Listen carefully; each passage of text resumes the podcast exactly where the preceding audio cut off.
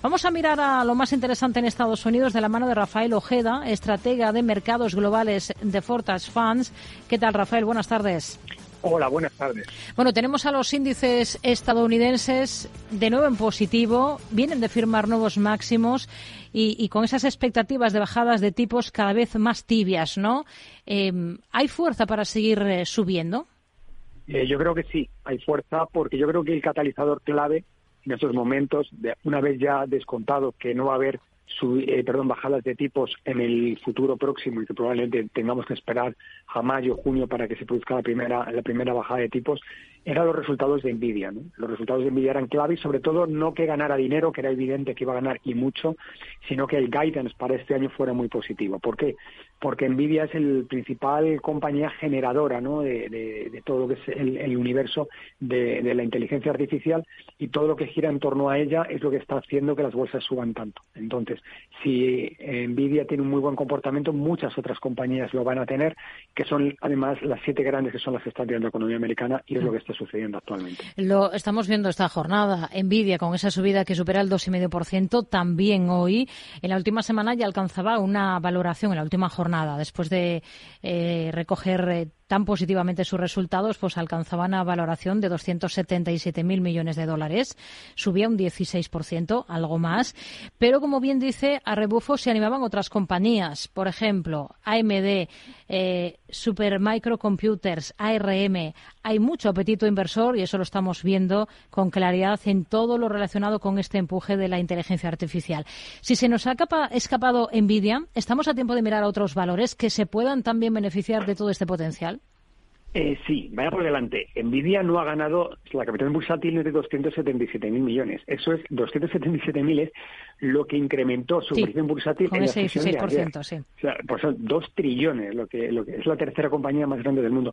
Pues aún creo que Nvidia puede tener recorrido. Es decir, eh, la horquilla de Nvidia está entre los 850 y los 1.000 dólares por acción. Por tanto, aún podría tener un 15-20%. Lo que sucede es que desde los precios actuales da un poco de vértigo. Como tú bien indicas, hay que buscar otras alternativas a Nvidia y como bien indicas, ¿no? empresas como AMD puede ser una empresa que posiblemente pueda darnos cierto cierto respiro. Pero fuera ya del, universo Nvidia, compañías de todo lo que tenga que ver con ciberseguridad, eh, semiconductores y todo lo que tenga que ver con el universo de inteligencia artificial va a verse muy favorecido porque no solamente es Nvidia lo que reduce, pero tienen empresas como AMD o compañías de Taiwán, que ahora mismo hay algunas compañías de semiconductores pequeñas que pueden ser muy positivas en, en este momento, sí. ¿Qué le han parecido los resultados de Warner Bros. Discovery que los hemos conocido en estas últimas horas?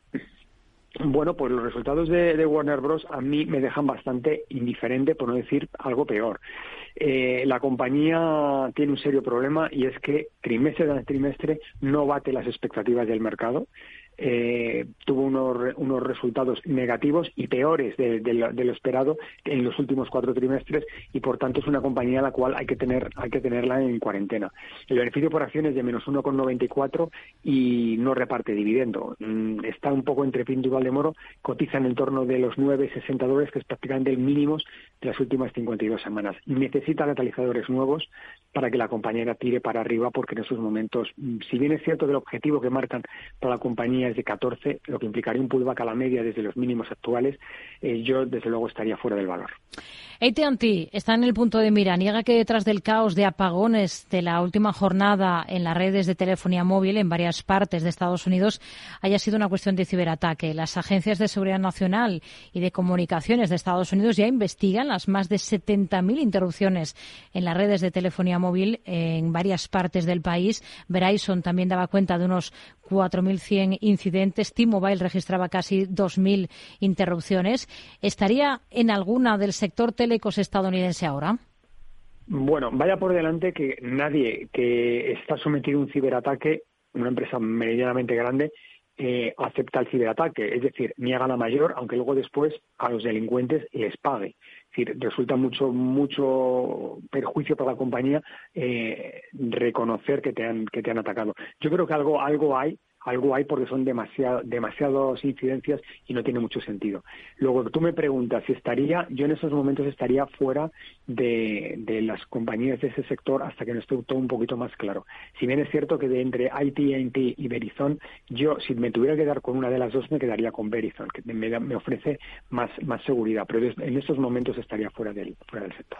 Booking es otro de los nombres propios de la jornada con recortes importantes pues de más del 8,5% a esta hora de la tarde. La Comisión Nacional de los Mercados y la Competencia aquí en España ha propuesto una sanción de 530 millones de dólares para la plataforma de alquiler vacacional. Si se confirma, sería la mayor multa impuesta por el organismo español en toda su historia. ¿Qué visión tiene para esta compañía ahora?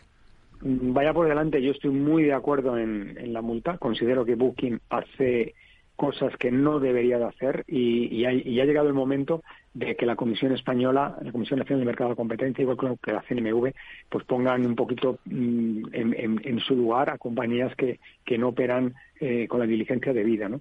Respecto a cómo veo a la compañía, bueno, hoy ha tenido una, una mala sesión, pero lo cierto es que la compañía trimestre tras trimestre bate las expectativas del mercado, si bien con cierta volatilidad en sus resultados. De un trimestre para el otro, los resultados tienen una enorme variabilidad, para que no nos cuenten. En el último trimestre del año 2022 ganó 37 dólares por acción, en el primero ganó 11, luego en el segundo 37 y en el último 72. Es decir, no, no parece que, digamos que el tema temporal afecta mucho sus resultados, pero los resultados son positivos y yo creo que la compañía de los precios actuales aún tiene un 10 o un 15% de, de recorrido.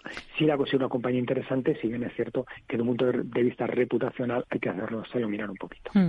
JP Morgan, su director ejecutivo Jamie Dimon ha vendido alrededor de 150 millones de dólares de acciones del banco. Es la primera vez que vende títulos desde que asumiese el cargo en el año 2005. ¿Cómo hay que interpretarlo? Bueno, hay que interpretarlo como lo que es. A ver, el, eh, Jimmy Dimon lleva como director del banco desde el año 2005, es decir, han pasado 20 años. Eh, eh, cuando entró como directivo tenía en, torno a los 40, 45, 50 años, ahora debe estar cerca de los 70. Tenemos que darnos cuenta que el hombre ha pasado por un cáncer y, y, yo me imagino que querrá ir soltando lastre y hacer caja. O sea, no me parece nada, nada desproporcionado. Podríamos entenderlo pues, si viéramos las acciones, bueno, pues a lo mejor está deshaciendo posiciones porque ve algo raro en el banco. No, JP Morgan está dando muy buenos resultados, la compañía está claramente alcista y, para, y como botón de muestra, cuando Jimmy Dimon cogió las riendas del, banco en el año 2005, el banco cerró en 44 dólares por acción y actualmente está cotizando cuatro veces por encima de ese precio, para que nos demos cuenta de la labor que ha hecho Jimmy Dimon en su banco. Hmm.